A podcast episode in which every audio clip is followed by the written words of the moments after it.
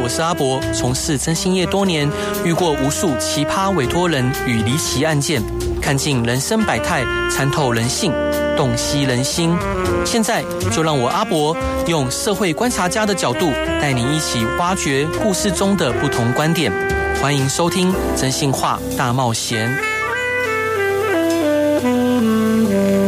Hello，各位亲爱的听众朋友，大家晚上好，欢迎回到飞碟电台，收听由我真心是阿仔主持的《真性话大冒险》。今天要采访的这一位特别来宾是国内。目前唯一担任过七十一家企业专业总经理与执行长的经营管理名师哦，也是通达企业全方位运作实务还有理论架构的专业顾问师兼讲师。他曾经辅导的顾问案超过三千家企业，涵盖各行各业，任教过各大名校、气管呃气管系以及气研所。他的最新企业经营管理的学作品《精准获利》好、是由默科出版的，是他累积近五十年所精粹出来的商业策略大全。今天完全无私的分享给各位听众朋友，让我们热烈欢迎陈忠贤教授。Hello，欢迎您。谢谢谢谢。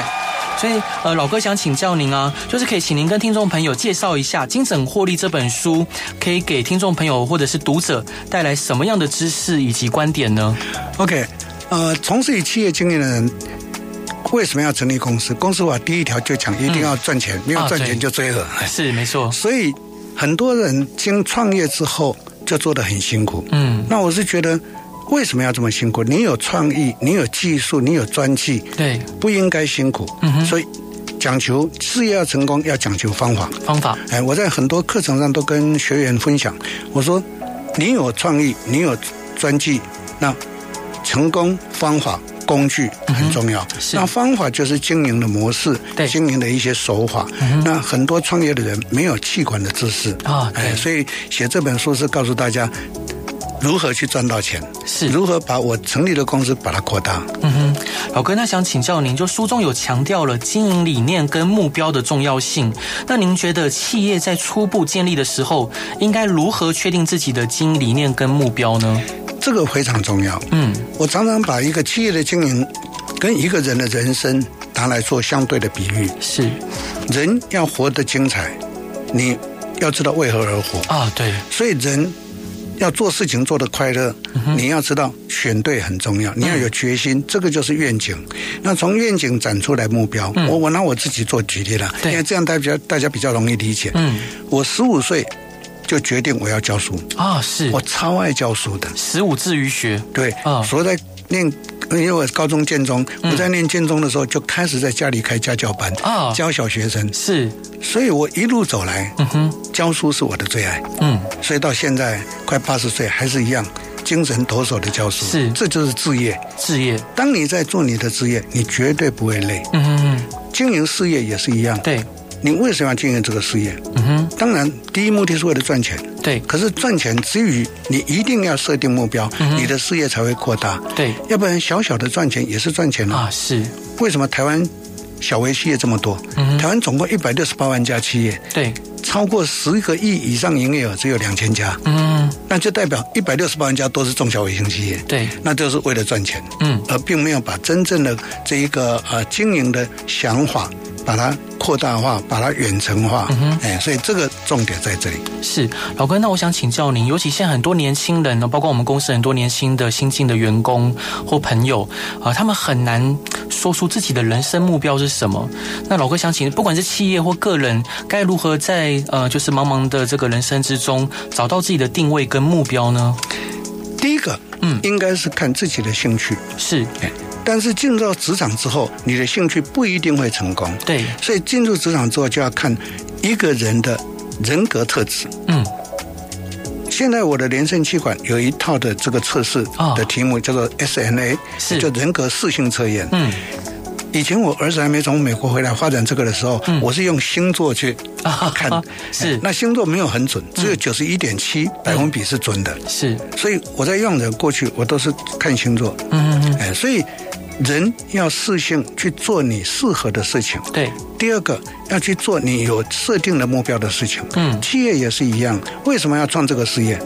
一定有我的专业技术或者创意，但是你必须要有一个你的经营的理念，嗯你才能够坚持下去。对那有理念，现在的年轻人啊，找工作不是、嗯不是为了钱哦，对他在看这个公司有没有理念，啊有没有未来的发展，是这个工作环境怎么样？那就是我们一个企业主就是要塑造一个好的环境，让人家来。听起来很抽象，其实不是。现在在推 ESG，嗯，那个 S 就是在讲这个是。社会责任嘛。对，嗯，老哥，那我想请教您，就是您刚提到说您会用星座来观人， 那老老哥，你有特别喜欢跟什么样的星座合作吗？嗯，都都可以，哦，因为四大属性的星座，我讲的是太阳哈。啊对一个人三十五岁以后要看上升，是所以一定要排命盘。对，哦不过只要看他出生月日都是归太阳，三十五岁以前。对好，四大属性呢，嗯，比如说风象星座对的人比较 fly，对所以他适合做什么？做 marketing，嗯嗯嗯适合做什么？做研发，是因为他比脑筋比较转得快，对哎。那有他脑快到什么程度呢？嗯我们还没有习惯，他已经又变 了。 哎这个是做风象的。嗯、是那，再来，水象星座适合做公关，嗯，比如说一个公司里面的人力资源呐、总务部门呐、嗯嗯这一个就是水象星座最适合。哎是哦那再来就是火象星座，火象星座适合做业务。啊，对，很像我疯，这么多年了，嗯我在一九七三年在正大堂当业务主管的时候对，我在找 sales，只要火象星座来了，我是优先 录用。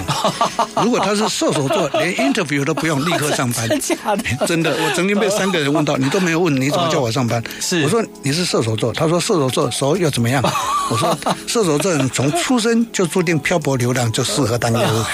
啊当然，这个是一个笑谈，可嗯是真的很准，是是非常的准。你看，在世这个社会上，搞业务的多半都是火象星座，嗯是那不是说其他星座不能干业务嗯，像比如说处女座做业务，他一定挑客户做，所以他哦是客户不会很多，对但是都会做得很好。哦，真的，对，是，这都他的范围不广，可是做的很专精，嗯嗯嗯这个就是处女座的特质嘛。是那我常常开玩笑讲，如果一个公司要找平保、平管的，啊找处女座的，全公司货没有一批可以出 得出去，不用给他检验规范，他自己就会控制。是哎这个就是。那个每一个星座的人格特质了，嗯哎，当然就是土象星座的，就是我刚刚讲的处女座是土象星座，嗯对，这个摩羯座土象星座的是，金牛座土象星座的，对，各位都知道土象星座它古摸，嗯嗯嗯，嗯，那不是不好，对他就会挑，而且某某一个程度的坚持，嗯嗯嗯所以要去懂这些，是所以图像星座适合做什么？我刚刚讲了，屏保啦、会计啦、这一些做研究工作的人很适合，嗯是哎或者大体上分享给大 家参考。蛮有趣的，老哥，那想请教您，就多年来您呃，就是在实用商业领域跟学术研究之间，在您的观点之中，呃有时候我们要如何去平衡这个理论知识跟实际操作的呃中间的这个呃分际，以实现企业的精准获利？非常好的一个问题，这是这么几十年来嗯我常常被问到的。是因为国内大概就剩下我一个学横，一直都横跨学产两界啊对嗯我在大学跟研究所教书教了四十九年，嗯，然后在企业界做做了五十年。是，我的结论是这样子：嗯哼，理论跟实务绝对分不开。绝对分不开。，对，理理论是实务的归纳，嗯实务是理论的印证。嗯嗯嗯，所以，任何的人在你在实际的企业经营现场上做得非常的不错之后，你终究还是要回到学校的学学堂里面呢，学府里面来学一些理论的模式跟架构。嗯因为学了这个就如虎添翼，所以做得更好。对，好，那做学术研究的人呢，他常常关在象牙塔里面去想，嗯没有不好，对，那他没有实务经验，所以他只能一直从很多个案去归纳，嗯这个是他们聪明的地方。是，这个学校的做学术研究就一直学会做归纳，嗯嗯嗯，但是他的实务上比较少，对所以比如说台湾现在很多的大学教授都会跟企业界合作，对，接企业界的实际的个案来做，嗯嗯嗯啊所以这个就是教学相长，是嗯，所以理论跟实务是分不开的，是老哥，那我们讲到品牌，因为你在书中有特别强调品牌的价值，那您觉得品牌的建立的关键因素跟策略是什么？有什么重点可以分享给大家的？ OK，呃，我在所有相关的行销的课程或管经营管理的课程上，都告诉学员一句话，嗯，我说，企业要经营的好，第一个品牌有价，对，第二个通路为王，嗯，第三个商品命中，是第四个团队精英，第五个国际布局，是，五个重点，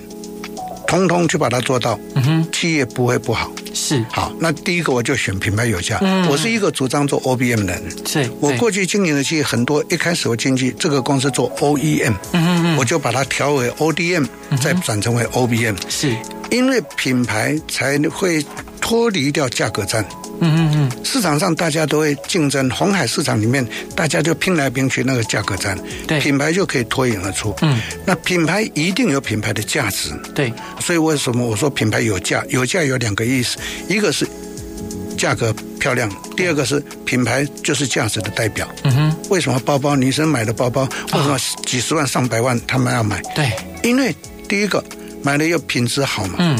第二个保证嘛，第三个就是那个品牌价值，他那个包包一定要秀出来给人家看。嗯是我上课常常开玩笑讲，为什么 Starbucks 的咖啡大家喜欢喝、n 嗯 o 他们都拿 To 啊 Go，然后把 Star Starbucks logo 放在外面给人家看 是。 OK，那个是一个什么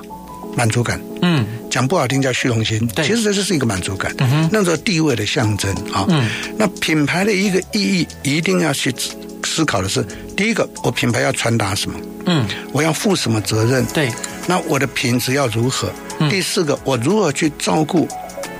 支持我品牌的这些客户，哦他们的感受是什么？所以要做品牌其实没有那么难。嗯，但是台湾的企业自从一九六零年代工起家之后，就喜欢做代工，是太可惜了。对，嗯，嗯是。老哥，那这一段还有想请教您，就是您在书中谈到了合并收购，这是企业成长的一个重要策略。你有什么成功的案例可以分享给各位听众朋友的？ OK，呃，这么多年来，我已经到目前为止做了一百九十五个并购案，哇哦国内国外。哎是，嗯那我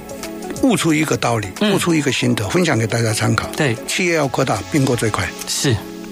因为并购一加一大于二嘛。对，好，那现在关键就来了，嗯并购听起来很容易，嗯其实执行的时候要小心。对，第一个并购通常是看是不是我的供应链的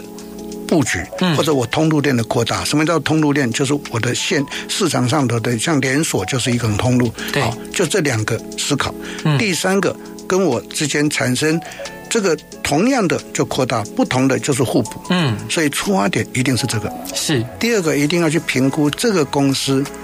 我要去买它或并购它，那它正不正派？嗯所以我一定会看它的财务报表去评估。是，好，这边也要跟各位提醒，很多并购失败是因为只看财务报表。啊，是，我是实地盘点，嗯嗯，所以我这边举一个例子对，在一九九零的时候，我并购一个美国公司，全世界第一家做电脑滑鼠的公司。嗯，他当时并购，他开价一块两毛钱，是，我实地盘点剩下四毛钱。哦，差很多哎，因为存货打掉啊，嗯应收账款打掉啊，嗯它就没什么价值了嘛。对，所以他当时那个 owner 叫 John Murphy，他嗯就跟我讲说：“哎，你把我砍得这么厉害，那么严重，那我没有价值了，那嗯你并我，我有什么好处？”我说：“有，你不准离职。”他说：“你并我，我就应该离职。”我说：“错，嗯我不是要把你们赶走，对，我们我是要用你的团队，因为你在美国有品牌，对有通路，对，那我是台湾的 OEM 厂，对，我透过你的品牌可以让我加分。嗯哼，那你呢？工厂设在 Fremont，对成本是台湾的三倍，是，所以我用台湾工厂 support 你，所以你还是继续做。对，好，那我给你 stock option 嗯哼，股票选择权对，你可以用四毛钱现在认，看你要认多少。嗯，我跟你保证，一年后股价变成怎么样，你才付钱。哇哦，所以一年后变成一块四毛钱，是，他当然付钱了。当然，他是当跟然我讲 r i c h a r 我发现你是一个非常非常正派的人。是我说相处本来就要应该正派啊，当然我，我骗你有什么意义？是嗯对不对？骗得了一时，骗不了永远嘛。所以这个就是一个基本上要去并购事业，要先讲清楚我为何并购。嗯，第二个我并购的标的选择，第三个。我这个并购的标的，我要去对它做了解，嗯哎、所以三个步骤。是老哥，那这一段您想分享给大家的歌是周华健的《朋友》，为什么想分享这首歌？因为在职场上头，嗯，在商场上头，朋友很重要。是我非常喜欢唱这一首歌，所以我就会想要分享给大家参考。好，我们来听这首歌吧。Hello，各位亲爱的听众朋友，大家晚上好，欢迎回到飞碟电台，收听由我真心是阿仔主持的《真性话大冒险》。今天邀请到的来宾是帮助我们看准获利、精准行销的陈忠贤教授。Hello，欢迎您。谢谢，欢迎。嗯 所以老哥，您是水瓶座的，您的个性应该也很像水瓶。对，啊我也这 么觉得，很多人都这样讲。是，所以水瓶座的想法都天马行空，然后对对对，别人可能还在想一二三零一五六七，对，所以 我的绰号叫外星人。哇， 有有像有像，我也很喜欢研究嗯外星文明哦跟真的古文明。哎是我上课常常讲这些故事。是前前几天那个好像呃有一个南美的国家有公布说他们有找到外星人的墨西哥异星人的哦对嗯，不一过后来被打枪啊被打枪了， 是不是真的？啊不是真的对是，所以老哥您相信有外星文明的存在？有有有，地球人是外星人的移民。嗯，那根据到目前为止的推估，对不起，稍微讲一下，啊暂，我停我时我间很想知道，我也很想听， 是火星的移民，是，所以火星等于是地球的未来，嗯，那地球是火星的过去。哇哦，所以，当我们把地球摧残掉的话，嗯就会变成火星那样。是所以，很多人都说火星没有生物错，嗯火星的生物都在地底了，啊、是因，为它表面已经没有大气层保护了嘛。对，所以太阳直接照射，所以没办法生存，所以就躲到地底去。嗯哼哼，好，外星文明这个宇宙太大了，对，那根据推估了，嗯，可能地球的人生物啦，嗯是来自于几个星球的。第一个来自于火星，第二个来自于昂朔星座，啊是，第三个来自于猎户星座，对第四个来自于天狼星座。嗯所以各种不同的星座人到地球来融合。好，地球本身嗯，有毁灭过四次，对，所以现在地球上生物是第五太阳纪。是，那毁灭过的，各位去看那个水仙侠，嗯那就是第四太阳纪，那个亚特兰蒂斯的故事。嗯嗯嗯那以前地球呢是现在的大洋，太平洋叫做母大陆，嗯哼，大西洋叫做亚特兰蒂斯大陆，嗯对，印度洋叫做雷克大陆。嗯，那就因为地地壳发生变动，可能是核子弹核战的关系造成地球变动，是所以陆地沉下去，海底浮上来。对，所以你看，美国中西部的大峡谷，嗯哼嗯那就是以前在水里面的嘛。啊所以是，它寸草不生，嗯但是它每一个都是一一叠一叠一叠，那个叫做沉积岩，是，哎，在新疆为什么是沙漠？嗯哼以前在海底，对，所以这些都是这个都有考证的哦，嗯哎，所以地球的上一个 generation，嗯哼是这样子来，以前的太平洋叫做母大陆，嗯有太阳帝国，下面有十个子国，是其中台湾就是一个，啊，所以台湾在靠近日本宫古岛的地方，海地底下海水下面呢、嗯有城墙，嗯哼，有阶梯啊那是都不是现代产物，哦所以在这一直在考证。哇哦 哎另外提供给最后不可能多占 时间了，啊没事，也提供给大家参考。嗯大家都听过中南美洲有玛雅文明，对玛雅文明是金星的移民，哦是，因为玛雅的数学是二十进位，嗯嗯玛雅的历法一个月二十天，嗯是，所以他们一年十三个月，嗯哼然后有五天叫做年节，嗯所以加起来也是三百六十五天。对，那为什么？因为金星绕太阳嗯哼，一个月二十天，啊是，地球绕太阳一个月三十天，嗯所以这都是从天文学跟物理学的一个考证，就会知道这些事嗯情，所以分享给大家参考。啊哇天哪太有趣了时间上关 系了，不能讲太多。好想听 哦！所以老师想请教您，您在书中有提到整合行销的重要性，嗯，那您可以谈看看整合行销在现代企业中所占的占的角色跟它的价值吗？ OK，整合行销分两个层次来谈，在任何一个企业的成员嗯，都要变成是多职能化的人，哦，是，如果越专业，将来发展空间越小，嗯嗯嗯，所以专业只能在基层。对通常到了干部、到了主管、到了老板的时候，都是那个广度越来越广。对所以我在培养主管阶层，通通都把他们训练成为全方位，啊、是，因为这样才能够一个人抵很多人用嘛。，对，所以他的思维才会周延。嗯哼， Integration 的意思就是在讲这个。对好，那对一个企业来讲，你做的太专精，就变成研究机构。啊、是，那事业经营就是说做出来东西要出去卖钱呐、对赚钱回来，然后把公司扩大嘛。嗯，好，那这个是不是各种功能都需要有？所以一个企业的八大职能，行人、生财、严总、资管，全部都要懂。是，所以我在培养管理阶层以上，都是要做要懂这一些。嗯哼，哎，这个就是认知的整合。第二个的整合是什么？经营的整合。嗯，那经营整合就是我不能够只做制造业，嗯我要开始有品牌，我要开始懂市场通路，所以这个就是整合。好，是那假设我已经很专业了，那整合是这么重要，我现在来发展太慢了，嗯没关系，并购对，策略联盟嗯，要不然就跟人家买卖合作嘛，啊，是对不对？所以这个就是一个整合的效益。所以经营整合是企业绝对要的。那每一个人就是要做职能的整合，所以这整合分人这两个层次。是，老哥，那我想请教您，就是呃，台湾很多呃厉害的企业，像全联是目前台湾最大的连锁超市，那它的成功是有目共睹的。那陈教授，您可以分享他们在创新行销上面的策略吗？全年是不不简单，大家都知道，它早期就是 PX，就是狐狸总数。对，那狐狸总数是，我觉得这个老板呢，一开始就做对的事情，是哎，因为政府不做的，他就把它接过来做。啊，是那但是他做的时候，他就体会到一件事情，我觉得成功的人眼眼光都看得很远，对，而不是只求尽力。没错，他看出来台湾未来的消费趋势，台湾所得一定会提升。嗯，台湾未来的消费趋势是 one stop shopping。嗯哼，第二个，台湾人很特殊，对，台湾人很有钱，可是一天到晚装贫穷，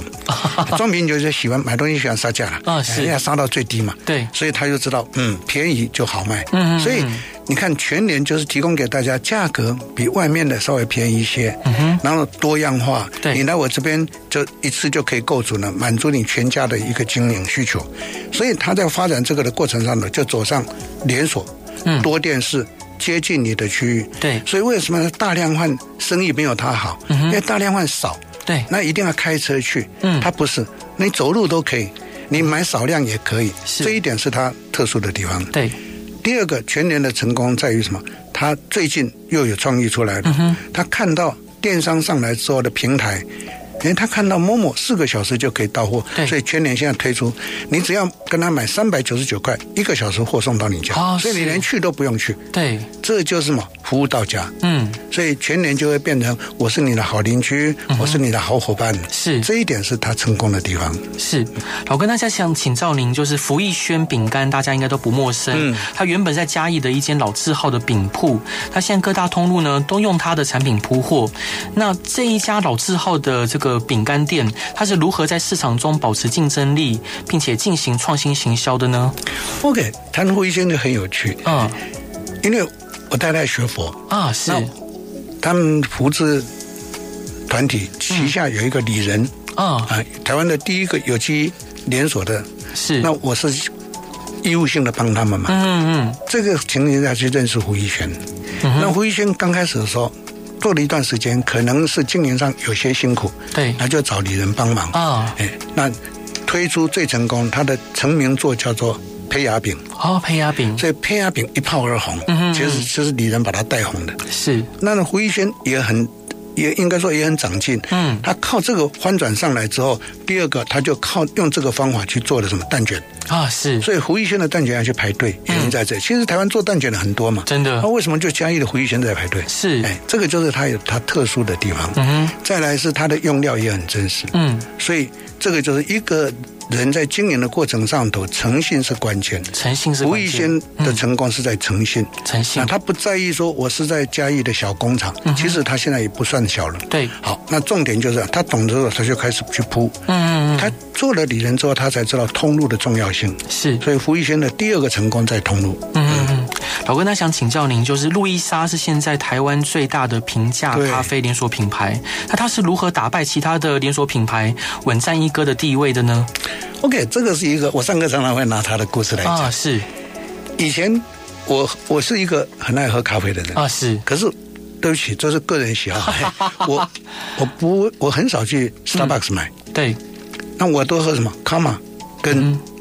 路易莎的，啊哈，为什么？因为他们土够又不贵又好喝。嗯，这两家公司的以前的咖啡好喝，真的好喝。是，那但是他们只做土够，嗯哼，然后他看到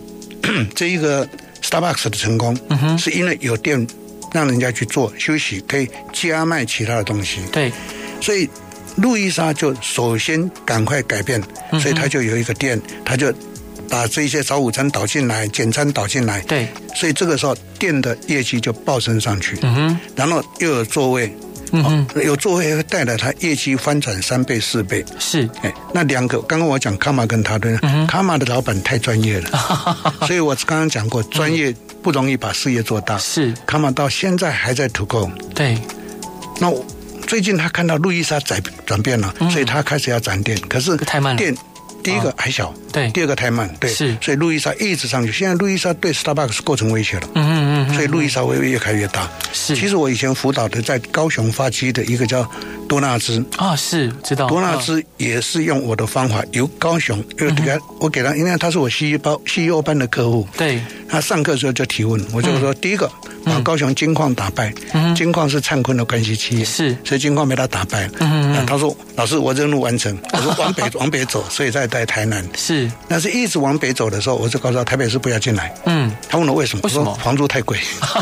因为他的店都 大，是嗯不像 Starbucks 或者是路易莎都开一个一百平以内的，他的店不是啊哦，一二楼的很大的一个场，是那只有在中南部才可以玩得起这个。 对哎，所以当他把第一阶做好以后，就问了老师：“那我这样子，哎，符合你的期望，我也赚到钱了，嗯谢谢。那我还有什么发展？”我说：“开更高阶的。”嗯所以多纳兹的上一个品牌叫咖啡纳，啊，是所以咖啡纳卖的比较贵。是，嗯，老哥，那以这个案例来做延伸，就是当快速展店的时候，第一个会面临的问题，呃，九觉就是人才的问题。那他们是如何去衔接上这些人才的缺口呢 OK，这是关键。对，因为我在国内大概玩这个连锁通路，嗯我算是蛮在行的。对，我主持过二十一个连锁，嗯我辅导过二十一个连锁，对都是业界的前三大。是，像一九八六年我做的八道眼镜，嗯，把它从六十个店整到现在的三百多个店。对，好，重点就来了，嗯，台湾很多的连锁都是加盟，对，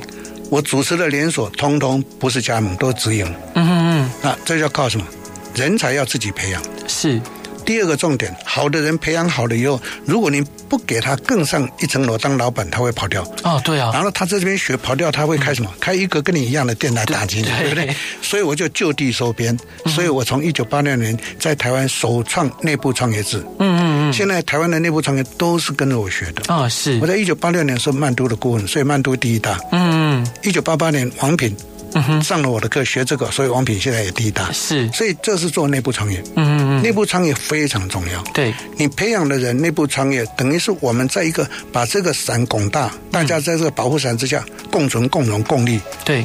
好的人就不会出去啊，是力量的扩大嘛。对，所以连锁要这样子搞。嗯哼，那加盟连锁，加盟主会有私心，嗯哼，所以加盟连锁不容易，凝聚力不够强，对，会松散。嗯哎，所以加盟不是不好，嗯，但是加盟是因为我资本额不够，我也不想去培养人才，才会去搞加盟连锁。嗯那我搞的都是直营连锁，像我是阿硕的顾问直营，哼，啊，是，对不对？我是这个宝岛就不在话下，我是小林眼镜的总经理直营，嗯我是大学光学集团的执行长直营，是，全部都是直营，不可能。嗯所以叫人才的培育是关键。是，老哥，那这一段你要分享给大家的歌是张宇的《用心良苦》，为什么想分享这首歌呢？经营啊，嗯，就是要用心良苦， 不管在市场上、是在团队上面都要用心。对所以用心是良苦的。可是这一个心要让人家知道，嗯，所以我喜欢这首歌的原因在这里。是，好，我们来听这首歌吧。Hello，各位亲爱的听众朋友，大家晚上好，欢迎回到飞碟电台，收听由我真心是阿仔主持的《真性化大冒险》。今天邀请到的来宾是博学多才、拥有专业视野的陈忠贤教授。Hello，欢迎您。谢谢，很高兴站在这个节目。是老哥想请教您啊，就依您的观点，未来商业的趋势会是什么？然后现在的企业呢，应该如何去应对或转型？ OK，呃，在最近这十年来，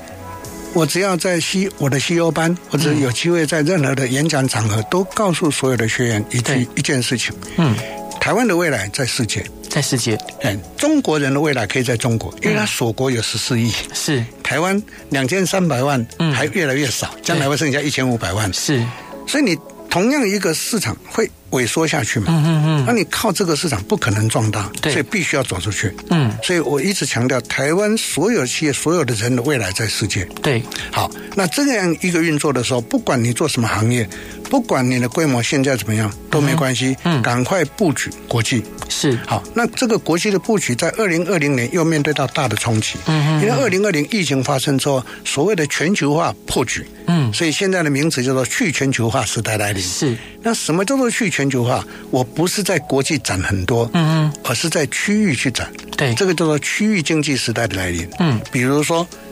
东协国家是一个区啊域，对澳纽是一个区域，嗯北美是一个区域，东北亚是一个区域，东北亚包括日本、韩国、台湾，这个是叫做一个区域。嗯欧洲、欧盟是一个区域，中东是一个区域，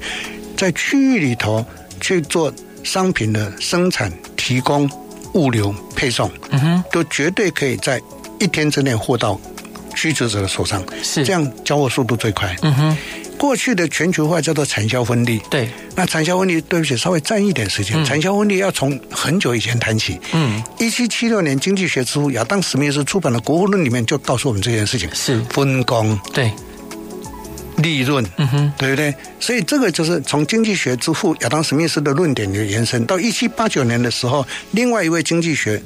的代表人叫做李嘉图。嗯李嘉图提出了一个比较利益法则。那个各位学过经济学的人都知道，比较利益法则就是说，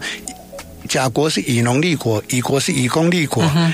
农业为主的生产工业化不然，工业去生产农业倒走回头路，嗯所以大家各发展所长，然后交换。对，好，这个就变成国际贸易的来源。但是现在国际贸易太远了，对，台北到美国三十天，台北到欧洲四十天，台北到东协七天，是，那还不济急啊。对，那如果我们把我们的供应中心放到当地去，哼就一天到货。是，我在一九九五到九七年主持的 ViewSonic 为什么变成世界知名的品牌？我把一个台湾品牌拱成世界品牌，因为一天到货，啊，是，然后价格可以卖得很好。对，为什么？因为我不卖给代理商，我不卖给进口商，我嗯对直接卖给 dealer 是，终端的零售商，嗯中间的剥削全部都留在我手上，嗯所以这一来我就利润要高，对但是有一个重点要做，你在世界各地要设你的什么保税保货厂。啊，是那，不一定设，像我就跟全世界最大的 n a n d o i d 嗯现在最大是 TNT，TNT 叫天地，台湾有分公司，嗯我就租他们的物流仓库，那他就会专业的帮我理货，是嗯帮我送货，甚至于我还请他帮我收钱。哇那哦，当然要付点手续费嘛，对对不对？这一来利润就变得非常高，是。所以就近供货是一个国际布局的必要条件。是，老公，我想请教您，就刚刚您提到说台湾人口越来越少，嗯，那当然我们最近有看到说像，像新加坡还有很多国家都提出了吸纳外国对人才或劳工的政策。那想请教您，就就您来看，呃，我们台湾是否在政策上就趋于保守，或者是有哪一些可以采取的策略呢？这个哈、是，我在三十年前就提出这种主 张，所以因为我 CEO 班嘛，对嗯我就开都是公司的老板呐、高阶主管上我这个班。对嗯我现在这个班在北中南，今年有五百八十个人，哇，那他们就很常常会挑战我。对，他说：“老师，你的见解很好。如果你来当台湾国家领导人，你会嗯做什么事？”我说：“是把台湾天空开放。”嗯，变成全世界的洗钱中心，太棒 了，取代瑞士跟新加坡的地位。当然，大家会觉得玩笑，其实我很 serious 谈这个事情。嗯嗯嗯，台湾就是华关于太繁杂，哎是，然后政党的恶斗，嗯一个好的主张，另外一个就会反对，是所以造成裹足不前。哦嗯嗯嗯我讲，我讲把台湾开放是第一个，台湾变成全世界金融中心。对，全世界的人都可以进来台湾，不需要什么审核你些什么，不用，嗯是你可以进来，你爱待多久就待多久。嗯，